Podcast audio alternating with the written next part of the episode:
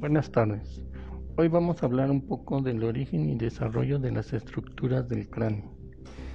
El cráneo se forma a partir del mesénquima situado alrededor del encéfalo.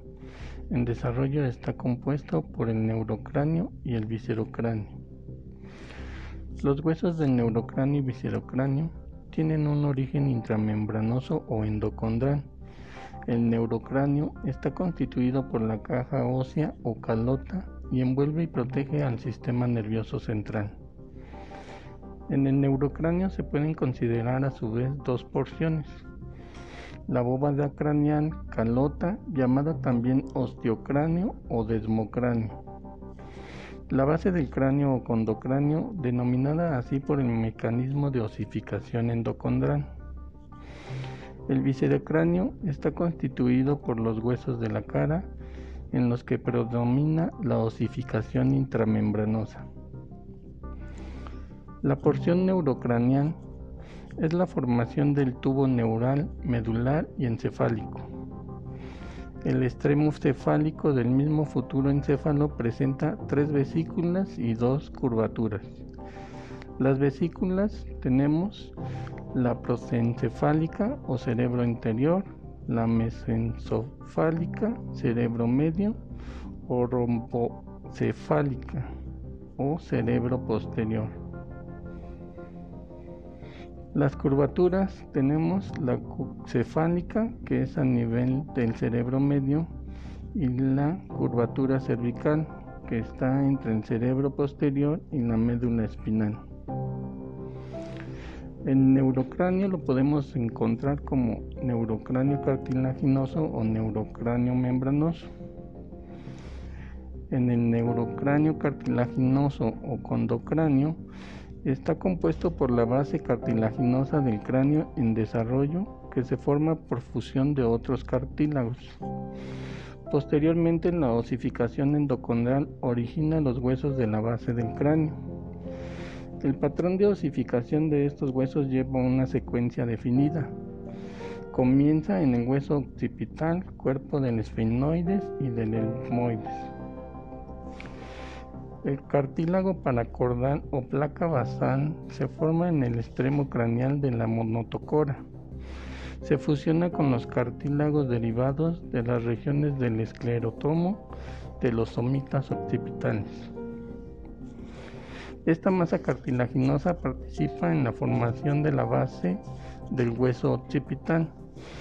Después crecen extensiones alrededor del extremo craneal de la columna vertebral y constituyen los límites del agujero occipital.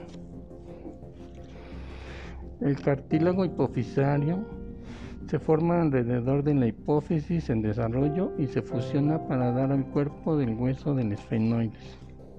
Las trabéculas craneales se unen y originan el cuerpo del hueso etmoides, mientras que el ala orbitaria forma el ala menor del esfenoides.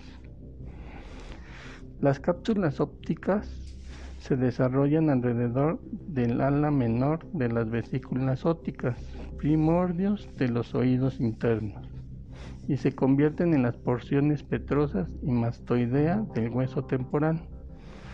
Las cápsulas nasales participan en la formación del hueso etmoides.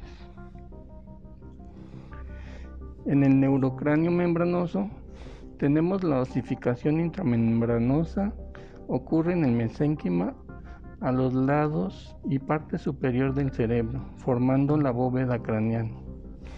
Durante la vida fetal, los huesos planos de la bóveda se encuentran separados por membranas de tejido conjuntivo denso que forman unas articulaciones fibrosas las, como las suturas.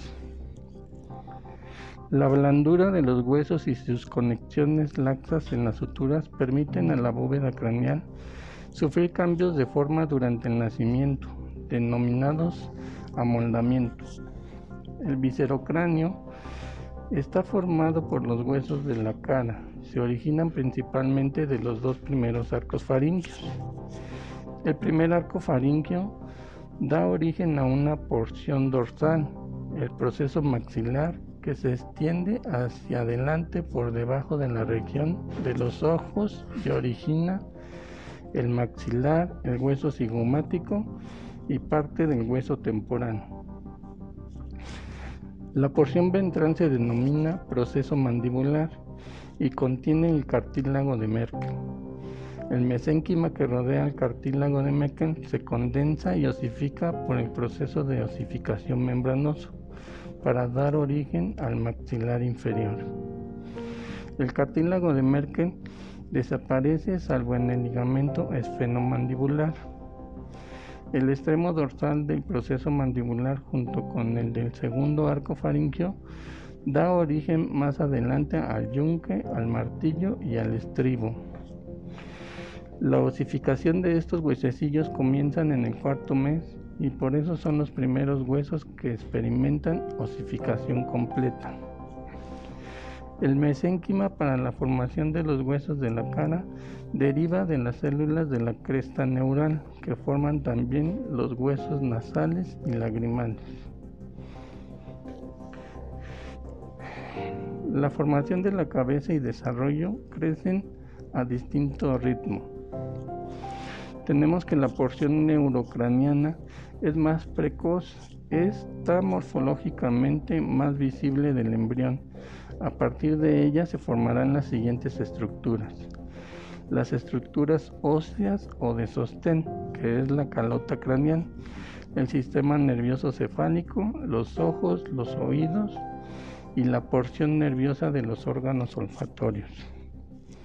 En la porción visceral crece y se desarrolla más rápidamente en la etapa fetal. Es visible y postnatal y dará origen a la porción inicial de los, de los aparatos digestivo, la boca o cavidad bucal y sus anexos, respiratorio, la nariz y las fosas nasales. Las estructuras faciales que se forman a partir de los arcos branquiales originan a su vez se originan a su vez de la faringe primitiva, con sus tejidos duros y blandos. Muchas gracias. Thank you.